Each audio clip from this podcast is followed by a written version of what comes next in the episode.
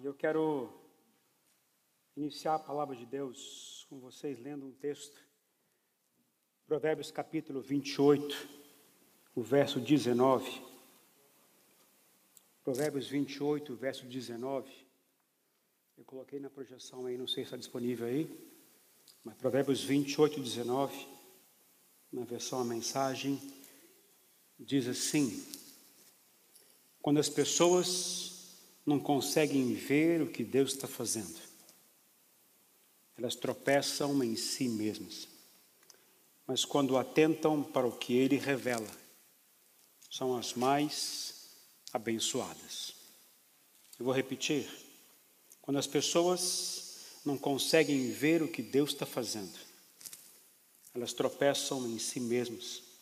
Mas quando atentam para o que Ele revela, são as mais abençoadas. Mateus 28, verso 19. No domingo passado estávamos na praia e eu tive uma experiência maravilhosa com o Senhor, num dia lindo que a gente teve ali. Eu, a água estava uma delícia para entrar, para curtir, para aproveitar. E eu tive o privilégio de poder estar ali, pegar a prancha, a prancha do Elias tentar subir nela, caí várias vezes, tentei ficar em pé nela, não consegui. Quanto mais as ondas vinham, mais eu caía, mais eu afundava. E a experiência era muito boa, que me deixou muito cansado. Voltei à praia, deixei a prancha lá com Elias e eu voltei. Eu vou nadar, acho que eu vou dar melhor. Aí, meu desejo então foi entrar nas águas e ficar lá mas meu coração estava fervendo por alguma coisa, que era orar ao Senhor, era falar com Deus enquanto estava na água, era buscar a Deus na água. E aí, uma frase que o Senhor falou muito no meu coração naquele momento foi: quanto mais fundo você for, mais as águas serão tranquilas, e quanto mais raso você ficar, mais agitada será a água. Então, meu desejo foi, então agora eu vou mais fundo, né? Se o senhor falou que lá mais está mais tranquilo, então eu vou lá. Porque na frente, aqui no começo, tinha muitas ondas. Então era difícil você ficar muito tempo parado. A onda vinha, levava você, e com a prancha era pior ainda. Mas a gente tentava ali curtir, aproveitar. Mas meu desejo então era ir mais fundo, mais fundo, porque quanto mais fundo eu fosse, mais as águas iam ser tranquilas. Mas o Senhor me explicou que isso também é na vida espiritual. Quanto mais eu fundo for, quanto mais íntimo eu for com o Senhor, mais eu vou ter uma vida tranquila diante do Senhor, porque mais eu vou depender dEle. E quanto mais eu ficar na vida rasa espiritual, mais eu vou sofrer as intempéries da vida, porque eu vou estar vivendo nas custas das minhas coisas, da minha dependência, de mim somente. Então eu comecei a pensar e orar. Então eu fui mais a fundo, fui mais a fundo, e tentei ficar lá um tempo e orava e buscava o Senhor, orava e buscava o Senhor. E no momento o Senhor falou comigo sobre o que uma experiência do profeta Ezequiel, lá do profeta Ezequiel, no seu capítulo 47, nós vamos, nós vamos ler já já. Mas ali foi um momento que o Senhor ministrou muito no meu coração através da vida do profeta Ezequiel, da visão que ele teve. E como foi rico para mim, porque aquilo eu queria que fosse a minha experiência naquele momento. E o meu coração se abriu e se encantou com as coisas que o Senhor me revelava naquele momento. E naturalmente algumas coisas o Senhor foi me trazendo à memória. Foi trazendo à memória da nossa igreja eu comecei a orar pela família Isaiah, por nossa igreja, pelo nosso povo. Eu fui lembrando de famílias e famílias e famílias, fui orando ao Senhor enquanto orava. O bom ali é que você pode orar em voz alta, que ninguém está atrapalhando ninguém, né? Então você ora em voz alta, fala em voz alta e está ali. Talvez só os peixes estariam ouvindo a minha oração, mas foi muito bom eu gastar um tempo ali orando por cada uma de suas famílias, as famílias da, da Isaia. E aí eu voltei, eu voltei de novo para a água, eu voltei para a praia, comia churrasco com Elias, com o pessoal, para a praia.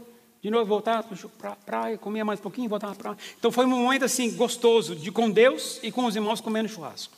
Foi muito bom, mas fui para casa. E durante a semana o Senhor continuou falar muito no meu coração sobre Ezequiel 47. E eu comecei então a estudar um pouquinho mais esse texto. Eu comecei a me aprofundar um pouquinho mais no que diz esse texto. E eu quero compartilhar com vocês algumas coisas que o Senhor falou comigo, antes de me aprofundar no texto. Mas antes, feche os seus olhos, por favor, mais uma vez, e vamos orar ao Senhor.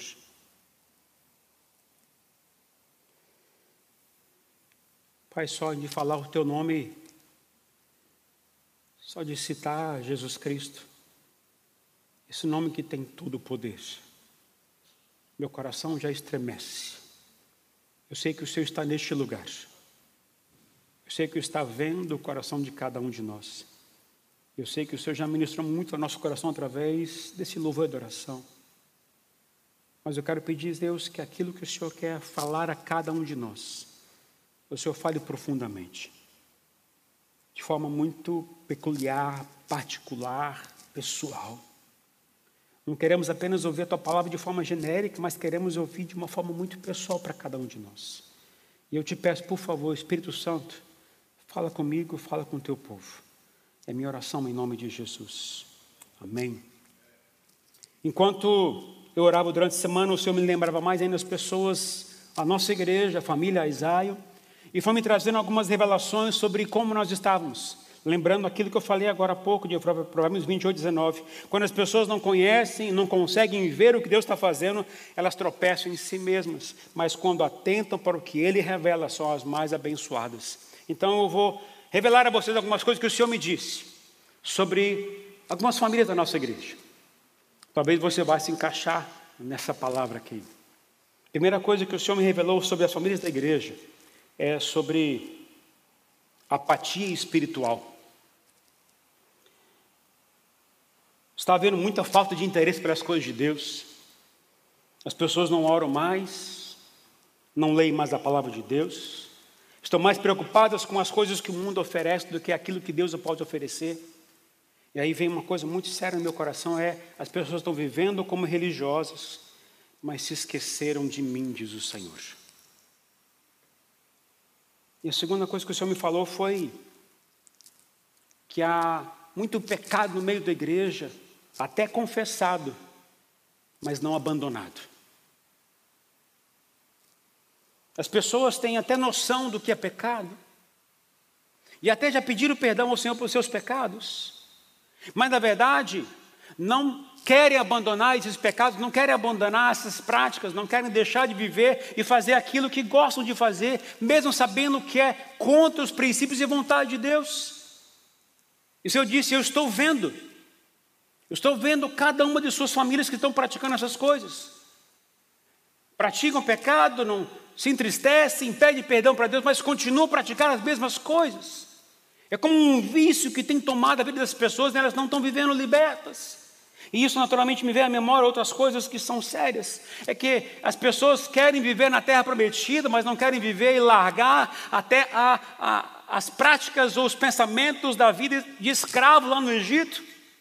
As pessoas querem usufruir da terra prometida, das bênçãos da terra prometida, mas não querem abandonar os erros que praticavam lá atrás, a vida que tinham na época do Egito, da escravidão. E muita gente continua assim. E o Senhor também falava que há muita incredulidade no meu povo. O povo não crê mais em mim, crê mais nele mesmo, crê mais naquilo que estão fazendo, acham que são autossuficientes e deixam de acreditar e depender de mim. E o Senhor diz: Eu estou vendo vocês. Só que é impossível agradar a Ele sem fé. Se você não acredita nele, por que adianta você vir à igreja? Por que adianta você viver a vida como religioso? A vida cristã consiste em você acreditar nele, porque se você não acreditar, você nem vai para o céu. O céu é, é uma bênção que Deus deu de graça, mas você só vai conseguir se você tiver fé em Jesus Cristo. E Deus me falou que está permitindo algumas crises nas famílias, crises internas nas famílias, mas com o propósito de chamar a nossa atenção para Ele. Permitir que algumas coisas que não são boas acontecessem nas famílias da própria igreja, com o propósito de chamar a minha e a sua atenção, chamar a nossa atenção e dizer: opa, acorda, ei, ei, sua vida é para Deus, sua vida é para Jesus Cristo, vamos voltar para Ele. Ele está permitindo essas coisas supostamente ruins para que a gente abra os nossos olhos para enxergar que Ele está chamando a nossa atenção. Ele quer falar com a gente, Ele quer se revelar a nós. E ao mesmo tempo que eu ouvi essas palavras que eram meio que duras, que são reveladoras, Eu sei que o Senhor está trazendo isso como, porque está trazendo sobre a igreja, uma unção profética sobre a igreja, mas eu quero dizer o seguinte: existe uma outra coisa que o Senhor começou a colocar no meu coração. É que existe, que o Senhor colocou no meu coração, há uma expectativa de algo novo que está por acontecer no nosso meio. Há uma expectativa de um mover de Deus, de uma ação de Deus sobrenatural no meio da igreja que está surgindo no meu coração. Essa semana, enquanto eu preparava essa palavra, do nada o Pedro chegou em casa, pai, você precisa falar sobre isso na igreja. Era tudo que o Senhor já tinha falado no meu coração no domingo. No dia seguinte vem a Rosane.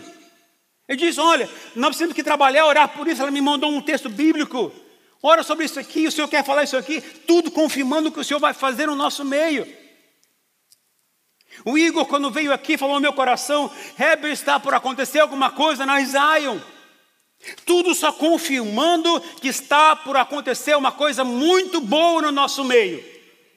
Os irmãos querem a coisa de Deus, amém? Aquilo que é de Deus eu quero para a minha vida, eu quero para a nossa igreja, eu quero para a família Isaiah, que eu amo demais. Mas existe alguma necessidade de limpeza, de purificação, de conserto, como o Senhor falou agora há pouco. Porque se não houver o verdadeiro conserto, como é que Deus vai se derramar no nosso meio? É importante a gente entender, para que haja avivamento que a gente tanto clama ao Senhor, é necessário algumas purificações, algumas limpezas, algumas mudanças de atitude. Então, antes de ler a palavra do Senhor, eu quero convidar você a ficar em pé nesta hora, por favor.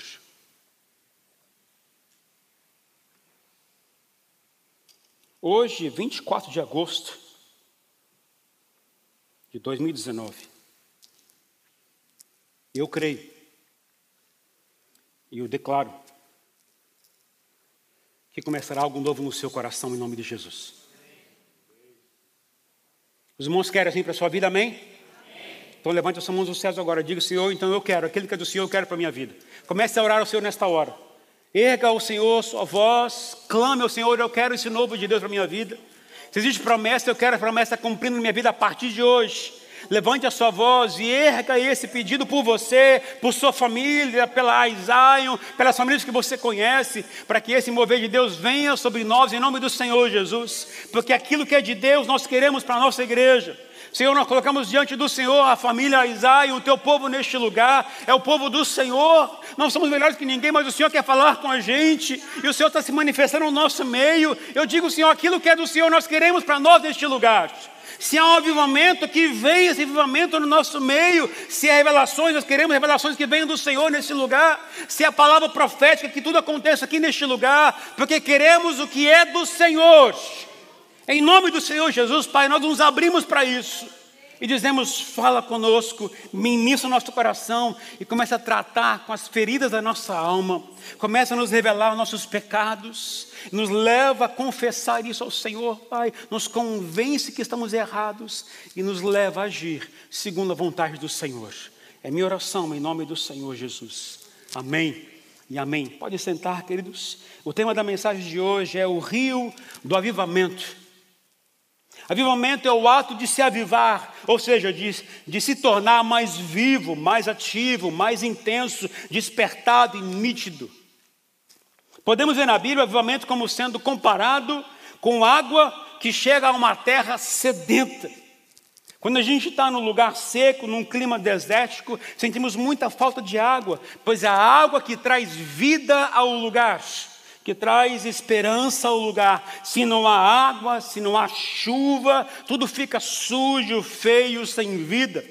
Quando eu e João tivemos lá no Egito, tivemos a experiência de estar numa época seca, onde a gente andava de ônibus com o pessoal, a gente via o pessoal comendo e comprando pão nas ruas. Interessante que é, você tinha asfalto, mas tinha muita areia, muita terra, muito pó. E as pessoas vendiam nas calçadas pães, tudo aberto. E todo mundo parava para comprar os pães naquela forma cheia de poeira, sujeira. Para eles era meio que comum. E a gente foi na igreja do lixão para ver como é que era a igreja do lixão, um lugar que comporta quase 15 mil pessoas. E esses dias eu vi, alguém mandou um vídeo para mim de um culto de ex-muçulmano na igreja do lixão. Estava simplesmente lotado aquele lugar. Eu fiquei muito feliz com isso. E na época eu perguntei: escuta, é, qual é a época que mais chove aqui no Egito? E o rapaz me disse o seguinte: a gente tem um período muito curto de chuva. Eu falei, mas quanto tempo? Aproximadamente duas semanas durante o ano. Você consegue imaginar o lugar onde só tem duas semanas de chuva durante o ano inteiro? Como é que você acha que é o ano inteiro depois? Você consegue manter o carro limpo? Consegue manter a casa limpa? Consegue se manter limpo? Você toma banho, mas já sai, já pega poeira, já pega sujeira, e assim naquele lugar. Agora, infelizmente, na vida espiritual, muitas vezes é a mesma coisa. A gente está acostumado com a vida seca, com a vida vazia, a vida sem esperança. A gente esquece de que Jesus é a fonte, é a água da vida. A gente nem vai atrás dela. A gente acostuma com esse tipo de vida. Quando não há abundância de água, ou mesmo fonte de água viva, não há vida, não há alegria, não há esperança. O Antigo Testamento como o Novo Testamento é o símbolo, a água é o símbolo do Espírito Santo. E a gente começar a entender essa verdade, a água vem para nos purificar, para nos limpar, para nos encher. Mas olha o que Jesus disse lá em João 7, 37 e 38. Jesus disse: No último e mais importante dia da festa, Jesus levantou-se e disse em alta voz: Se alguém tem sede, venha a mim e beba. E quem crer em mim, como diz a Escritura, do seu interior fluirão rios de água viva. O convite de Jesus ele é condicional. Ele disse: se alguém se alguém é para quem deseja, não é imposto, ele é individual. Ninguém pode representar o outro para poder pegar água, só você pode beber essa água. Agora, interessante aqui, não é o sedento que grita por água, mas é o Jesus que oferece água abundante, água viva para a gente. É Ele que oferece isso para nós. Então, se a gente quer água, a gente tem que ir atrás dele, porque Ele está oferecendo de graça. Basta nós queremos e buscarmos. E aí o que diz Ezequiel 47? Lá fala do rio do avivamento. Mas eu quero que você, quando você ouvir a palavra, que você pense em três coisas. Primeira coisa que você tem que pensar quando estiver lendo o texto. Qual é a origem do rio? Segunda coisa para você pensar, o crescimento do rio, como que é? Terceira coisa para você pensar, e quais são os benefícios desse rio? Então, primeiro, a origem do rio, segundo, o crescimento do rio e terceiro, os benefícios do rio. Então vamos ler então Ezequiel 47, de 1 a 12, que diz assim: O homem levou-me de volta à entrada do templo e vi água saindo de debaixo da soleira do templo e indo para o leste, pois o templo estava voltado para o oriente. A água descia de debaixo do lado sul do templo e ao sul do altar. E ele então me levou para fora pela porta norte e conduziu-me pelo lado de fora até a porta externa que dá para o leste, e a água fluía do lado sul. O homem foi para o lado leste com uma linha de medir na mão, e enquanto ia, mediu 500 metros e levou-me pela água que batia no tornozelo.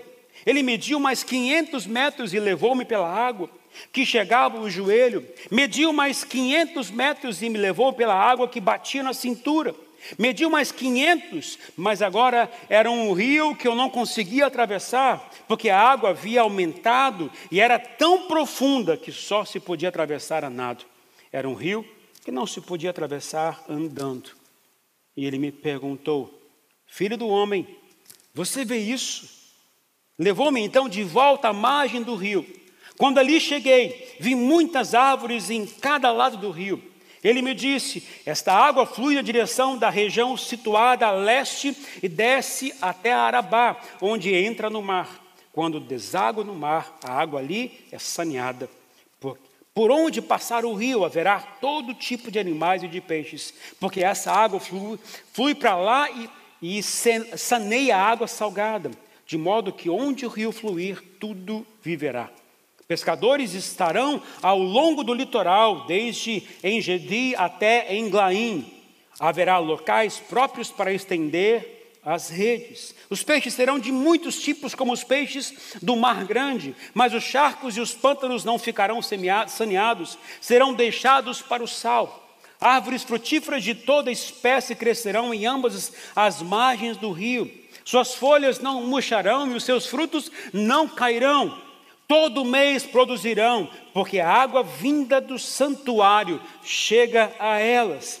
Seus frutos servirão de comida e suas folhas de remédio.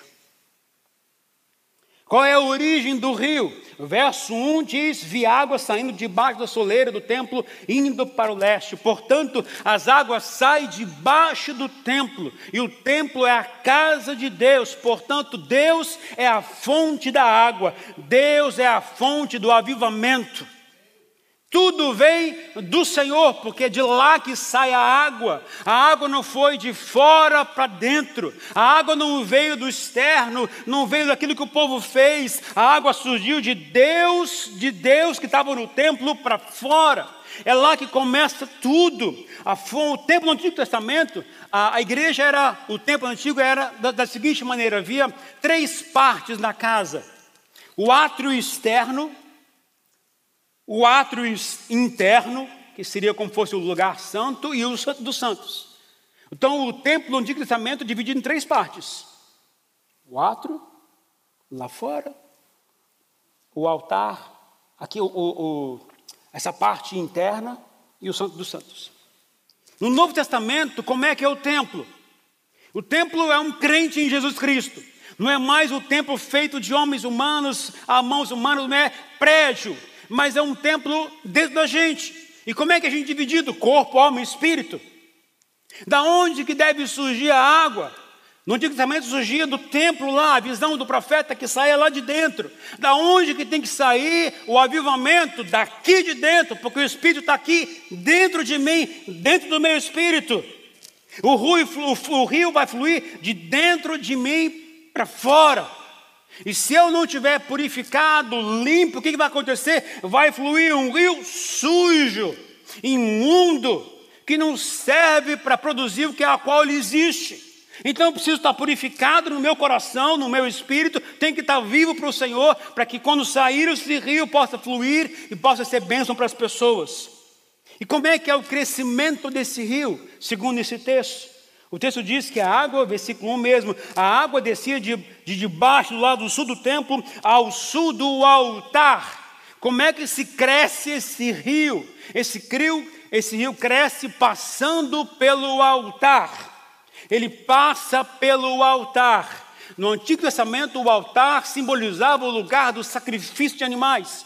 Agora, no Novo Testamento, o altar já não é mais o lugar de animais, porque não sacrifica mais animais. Se o altar está dentro do templo que está dentro de mim, o que, que significa esse altar? O altar só me dá a memória a seguinte coisa: um belo dia, numa colina chamada Gólgota, tinha uma cruz pendurada naquele lugar. Lá tinha um homem chamado Jesus Cristo, e lá ele derramou o seu próprio sangue, e no seu sangue caiu no chão, e a última gota de vida também foi jogada naquele lugar. Ali é o lugar do altar do Novo Testamento. O que significa isso? Nada acontece sem passar por ele.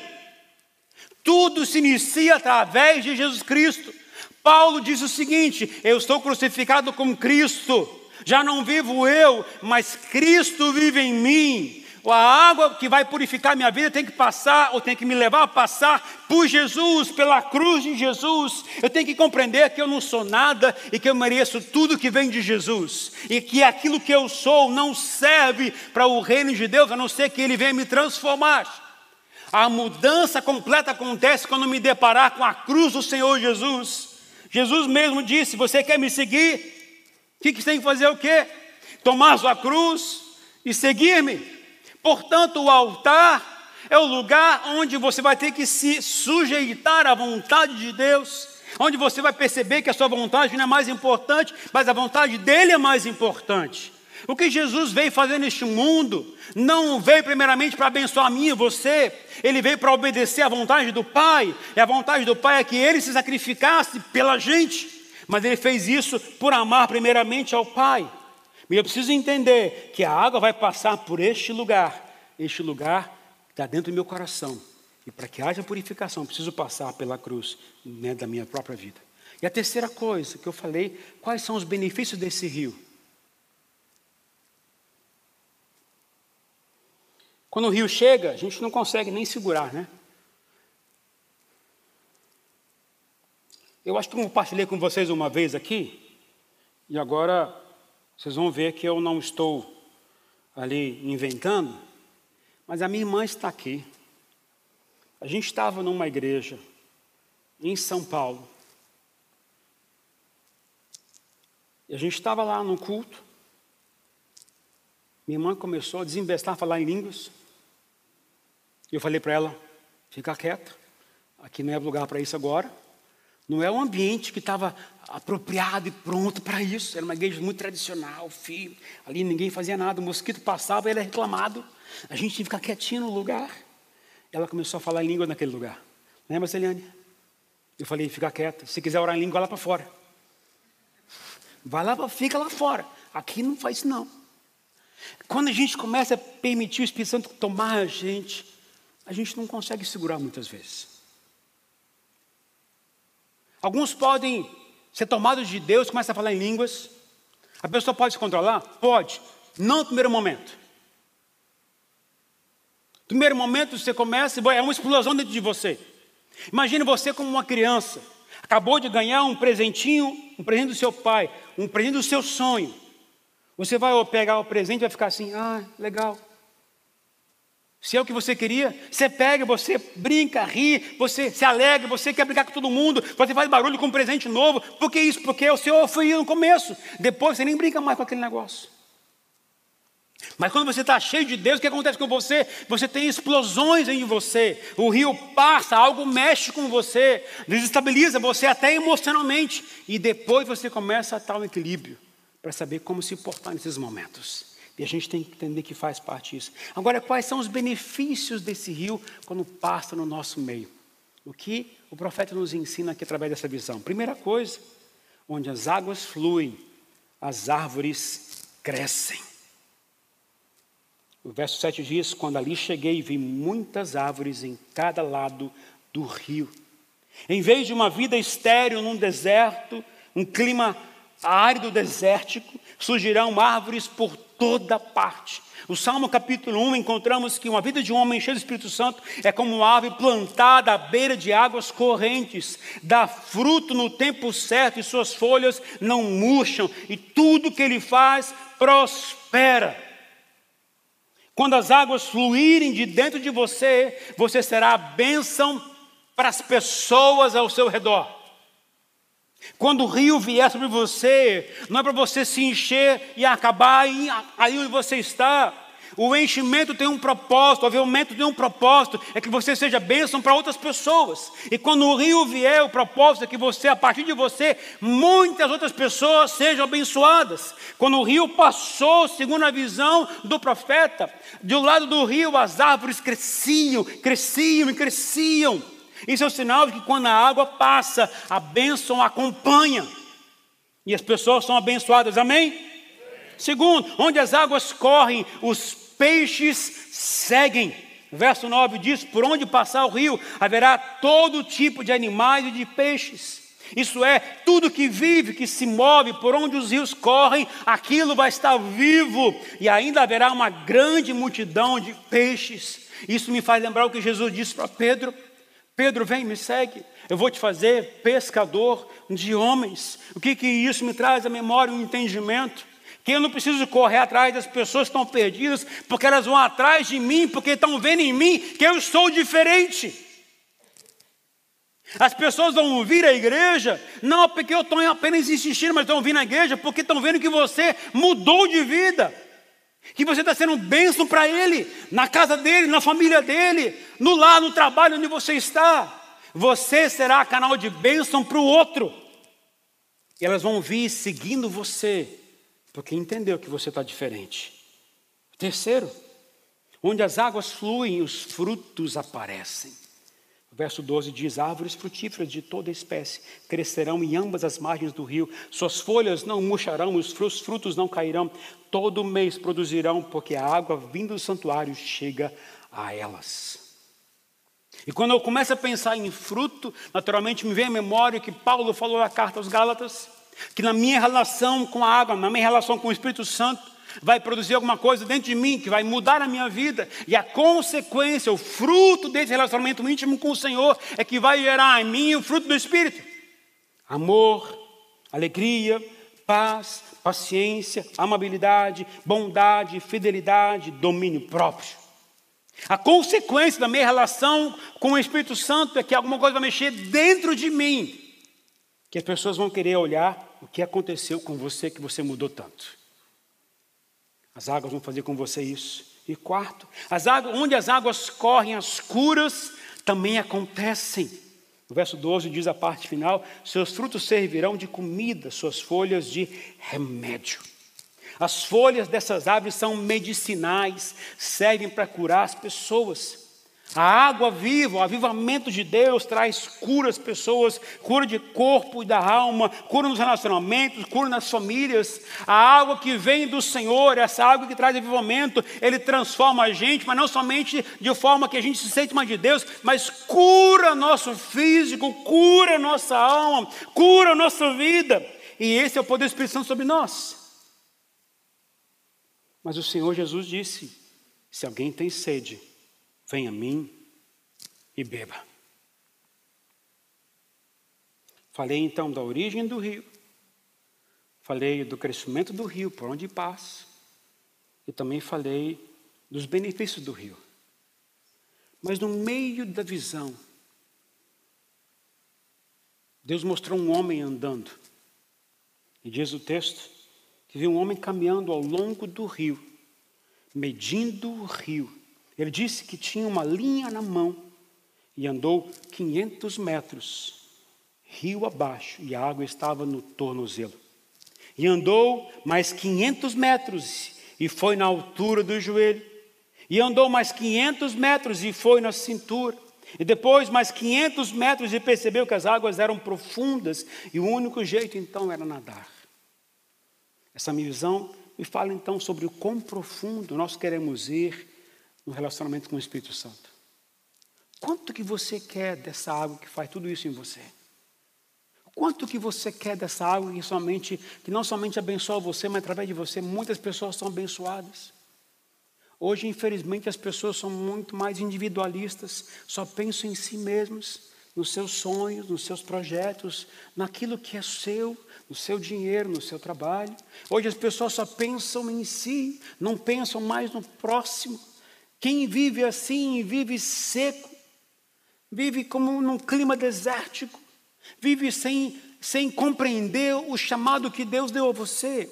Quem vive apenas pensando em si mesmo, na sua vidinha, no seu dia a dia, que eu vou sair de casa de manhã, vou trabalhar, volto no final da tarde, sento, como, assisto televisão, vou dormir, no dia seguinte, faço a mesma coisa. Quem só pensa assim tem uma vida seca, vazia, não compreendeu o chamado que Deus lhe deu, não, não entendeu o que é o Espírito Santo, não entendeu que a gente tem que se relacionar com Ele, conviver com Ele, que é uma pessoa que você pode conviver, relacionar-se, falar com Ele. A gente tem que compreender que nós somos chamados para viver intimamente com Ele. Não é à toa que foi isso que Jesus quis dizer. Eu vou partir, mas eu vou enviar a vocês um conselheiro. Para que, que serve um conselheiro? Para aconselhar, correto? Como é que se aconselha? Falando. Se você não parar para ouvir, para que, que serve o conselheiro? Não tem nenhuma serventia? Jesus disse: Eu vou subir, eu vou enviar alguém que vai convencer você dos seus pecados. Talvez seja esse um medo que as pessoas têm de, de ter relacionamento íntimo com o Espírito Santo, porque tem medo que ele revele o seu pecado. Mas ele vai fazer isso querendo você ou não.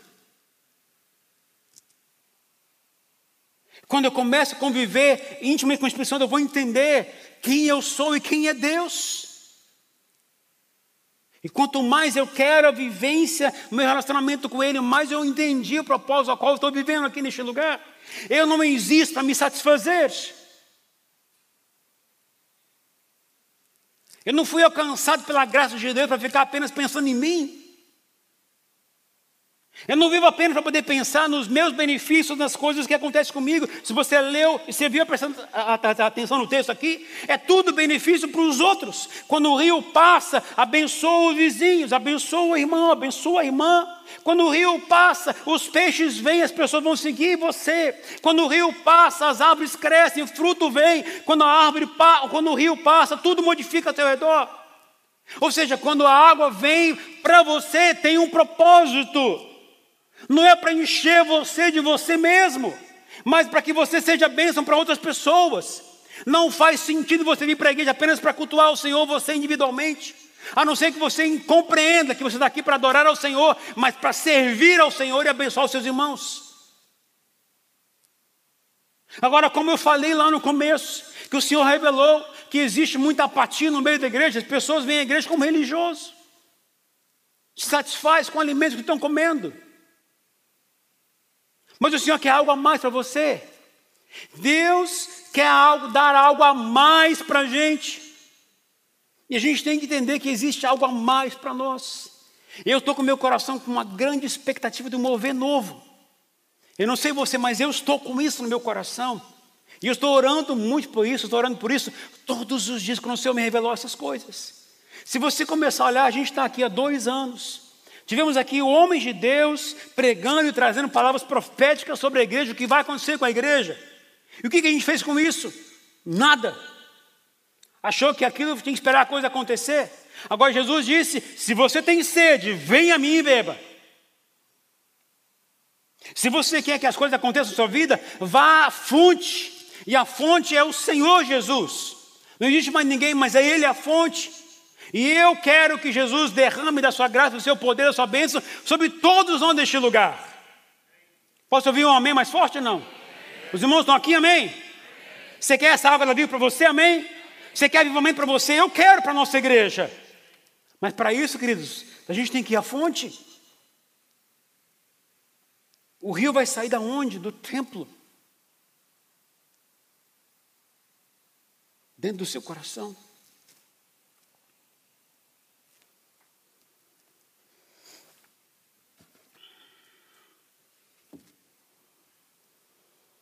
Imagine se você fosse uma garrafa dessa e aqui dentro tivesse água viva. Para que serve essa água viva? Matar a sua sede? Matar a sede de outras pessoas, não é verdade? Para que serve a água viva? Para você ficar olhando?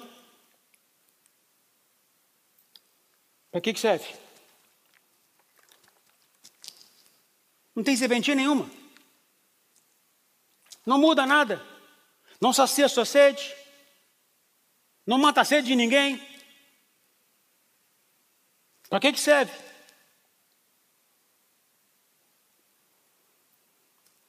Talvez seja a visão do profeta.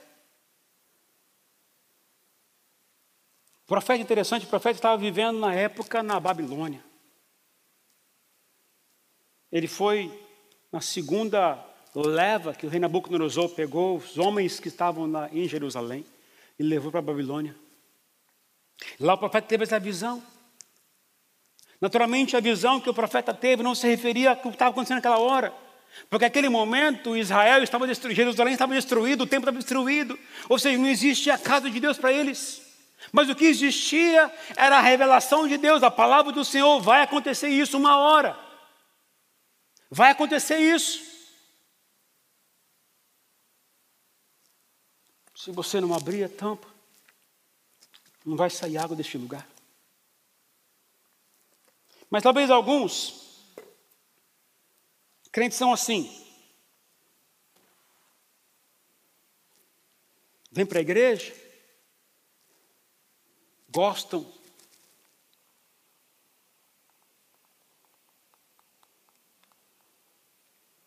ora um pouquinho. lê a Bíblia de vez em quando. Estão satisfeitos com a vidinha que tem? Isso aqui me lembra a visão do profeta, quando a água bateu no tornozelo. Ele tem controle da sua vida. Ele está lá. Tá bom, a água está boa. Jesus é legal. Ele abençoa. A gente é feliz com Ele. Eu vim na igreja, adoro o Senhor. Tudo ótimo. Estou feliz da vida. Uma gotinha. Uma gotinha. Eu não me contento com isso. Você se contenta? Você se contenta com pouco? Ou você quer mais de Deus? Você quer apenas a gotinha? Ou você quer mais? Que tipo de vida que você quer? O profeta falou claramente: se você quer ir mais fundo, vai mais no fundo, porque lá tem coisas boas para você. Quando o Senhor falou a mim lá no mar, se você quer viver uma vida mais tranquila, não é viver a vida sem problema, mas você vai ter que estar lá, e quando eu estou lá no mais fundo, o que acontece comigo? Eu estou mais dependente dele do que de mim. Estar mais no fundo significa compreender que a sua dependência agora não é mais de você, mas é dele. Quando você está no raso, o seu corpo inteiro está tá se mostrando. Você tem controle de onde está pisando. Você controla a sua vida, domina a sua vida. Essa água rasinha, rala. É um crente, talvez mimado. Não olharam para você, você já reclama. Não cumprimentou você, você já. Essa igreja não quer saber. O outro lá não orou você, já está reclamando. É crente que vive na torno, no tornozelo. Então vem outro. Eu quero mais de Deus. Aí melhorou um pouquinho mais. Já tem mais água. Essa água mais hoje já está no joelho. Opa, opa, está fluindo algo de Deus naquele lugar. Opa, opa, eu quero mais de Deus. Opa, opa, opa, só enchia aqui, opa, eu quero mais, eu quero mais. Está arrepiado aqui o chão. Eu quero mais de Deus, eu quero mais, eu quero mais. Está feliz com o mover novo de Deus, feliz com a ação de Deus, feliz com o louvor, falou com a adoração. Eu quero mais, eu vou orar mais de Deus, eu quero mais, eu vou orar mais a Deus. Está cheio, está cheio, está começando a encher, encher. Mas ainda assim, você continua controlando a sua vida. Você depende só de você. Você não pensa ainda nos outros, pensa mais em você. Está satisfeito com a sua vida? Opa, tá bom. Se eu abençoar só meu filho, tá bom. Se eu abençoar só minha esposa, tá bom. Se eu abençoar aqui só minha esposa, só meu esposo, tá bom. Não quero compromisso maior. Estou satisfeito com a minha vidinha, com o que eu ganho. Que eu ganho 10 mil dólares por semana. Isso. Estou satisfeito com esse valor que eu estou ganhando. Eu vou dar 10 mil dólares por semana para a igreja, amém? Os irmãos falaram amém? Opa, glória a Deus. Mas assim, é, tá vidinha, tá boa, pacata. Mas você consegue ter domínio. Aí o que acontece com você? Eu quero mais de Deus. Posso ficar assim, não, eu quero mais. Aí então você começa a perceber que você precisa ter mais. Aí você começa assim, opa, oh, oh, eu quero, eu quero, eu quero. Já está na cintura. Significa isso? Você já não fica mais só com, com o alimento do sábado no culto. Você já começa a ter a sua devocional do pastor Herbert, está vendo todo dia, está lendo o livro do pastor Herbert todo dia.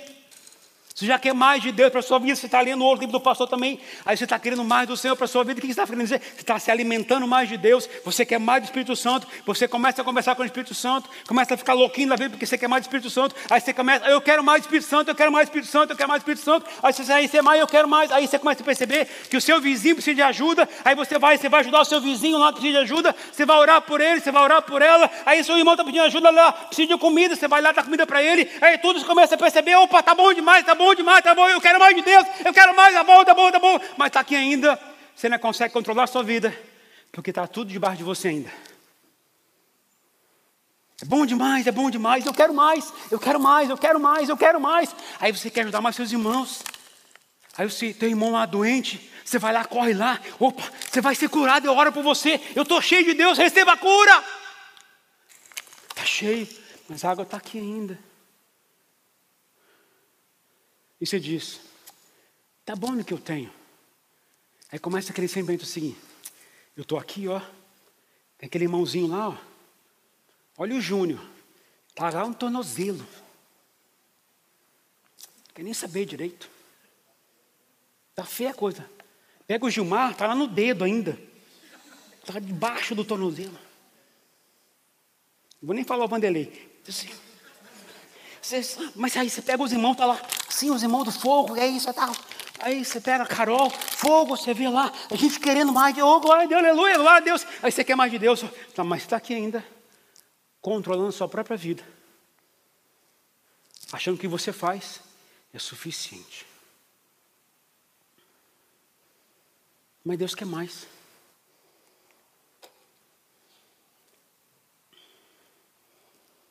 E a única forma de querer mais é você tirar toda a tampa. Sabe o que é a tampa? É o seu orgulho. Sabe o que é a tampa? É o seu eu, que limita a ação de Deus. Deixar uma coisa muito clara a você, queridos. A sua incredulidade é a única maneira de limitar o agir de Deus.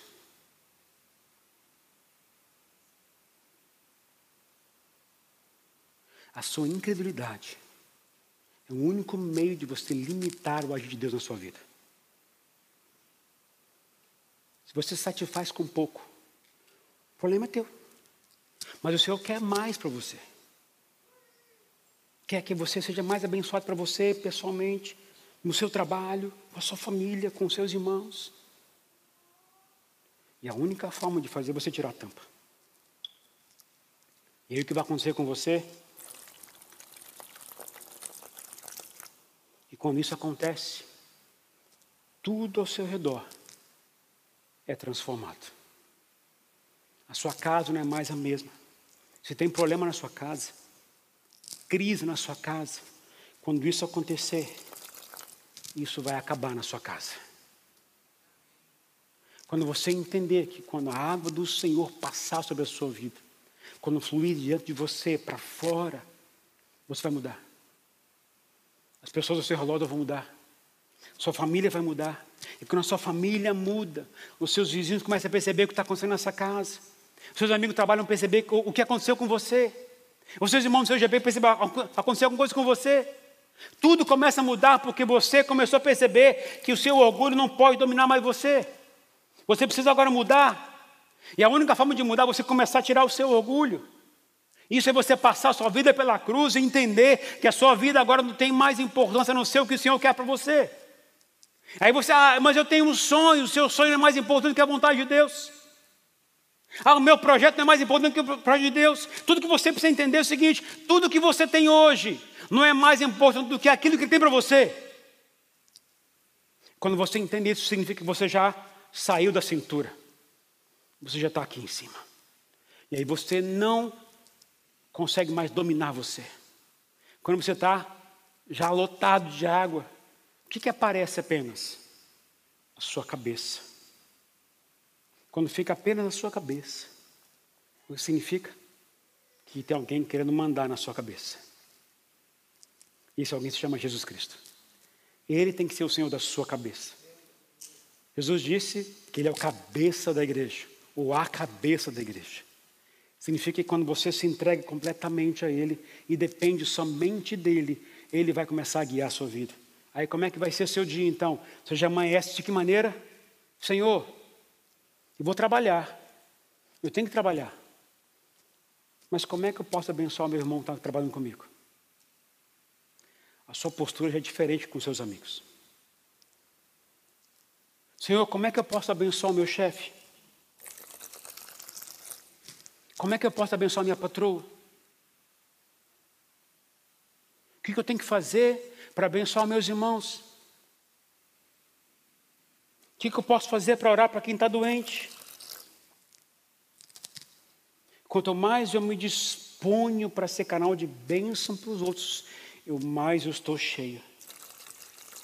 E quanto mais eu estou cheio, mais eu estou nas, na profundidade, mas eu estou aberto para que Ele possa me encher, para que eu possa abençoar outra pessoa. O que o Senhor me mostrou na visão foi uma igreja seca, mas que Ele vai encher. Mas para que Ele possa encher, Jesus disse: se alguém quiser, venha a mim e beba. Se você quiser, o caminho foi aberto por Ele, mas tem que querer. Depende só de você. Eu quero fazer um desafio a você. Anote aí na sua agenda, no seu celular. Primeira coisa a fazer essa semana. Todos os dias. Anota aí, tarefa para casa. Primeira coisa. Vai ler a Bíblia 15 minutos por dia. Pode marcar no celular. 15 minutos. Despertou 15 minutos, para de ler. Estou brincando. Mas leia pelo menos 15 minutos. Não vai ser que eu vou ler uma hora, você não vai conseguir. Você não está acostumado a ler, você não vai conseguir. Mas comece todo dia, 15 minutos, a partir de amanhã. Quando você vê a devocional do pastor amanhã de manhã, vê o devocional, que o tema é confia em Deus, logo leia a Bíblia de 15 minutos. Leia a Bíblia de 15 minutos. Começar por onde? Evangelho de Marcos. Amém? Segunda coisa, você vai toda semana inteira, você vai lembrar de três pessoas que estão longe de Jesus. Você vai orar na sua devocional todo dia por essas pessoas. Mas sua oração vai ter que ser o seguinte: Senhor, como é que eu posso abençoá-las? Não vai para Deus, abençoa a irmã, abençoa o irmão lá, abençoa. Não, não, não, vamos mais profundo agora. Senhor, o que, que eu posso fazer para abençoar esse irmão essa irmã? Todo dia. E se por acaso vier algum pensamento assim na sua cabeça, vai visitar, isso não é o diabo mandando você visitar, não. É Deus falando, vai lá visitar. Se vier alguma frase na sua cabeça, você fazer alguma coisa por essa pessoa, não pense que isso é o diabo, não. Isso é Deus mandando você fazer alguma coisa por ela. Vá fazer essa semana. Deus manda você orar pelo pastor, quer marcar para avisar o pastor, para chamar para tomar um café com o pastor, para almoçar com o pastor, paga para o pastor o almoço, paga para o pastor o café. Chama, vai lá. Mas não pensa no pastor agora, não. Pensa no seu irmão que você não conhece Jesus Cristo. Vai atrás dele. Flua dessa água para abençoar o seu irmão ou sua irmã. Terceira coisa, essa semana, além de orar para essas três pessoas, o que você tem que fazer? Você vai convidar, vai intimar, e se for preciso, vai buscar, para levar para o seu GP essa semana. Quem não sabe, GP é grupo pequeno. Se você não participa de grupo pequeno, me avisa que eu vou te arrumar um GP essa semana. O que eu quero que você faça? Se Deus te chamou para você estar cheio dele, ser cheio, você cheio não adianta nada. Você precisa abrir. Para abençoar mais pessoas. Por hoje é só. Três coisinhas apenas. Seja fiel com o Senhor todos os dias. Leia a Bíblia 15 minutos por dia, Evangelho de Marcos. Ore na sua devocional por você, por sua família, por três pessoas que você conhece que não têm Jesus. Ore por elas todos os dias. E além disso, ore pedindo para que você, Deus me ajude a fazer alguma coisa por ela essa semana. Que seja você orar por ela, por ela lá. Faça alguma coisa por essa pessoa. Seja canal de Deus para essa pessoa essa semana, em nome de Jesus. Amém? Pastor, eu sou tímido. Eu também sou. E estou aqui pregando. Minha irmã sabe como sempre fui tímido. E preguei sentava no último banco para tocar violão do último banco. Deus quer usar você. Tira a tampa. Pastor, estou cheio de problema. Lembra que eu falei os benefícios do rio? Vai alcançar você também se você quiser. Depende só de você. Então agora eu quero te convidar. Você ficar em pé. Pedir para o louvor vir na frente, por favor.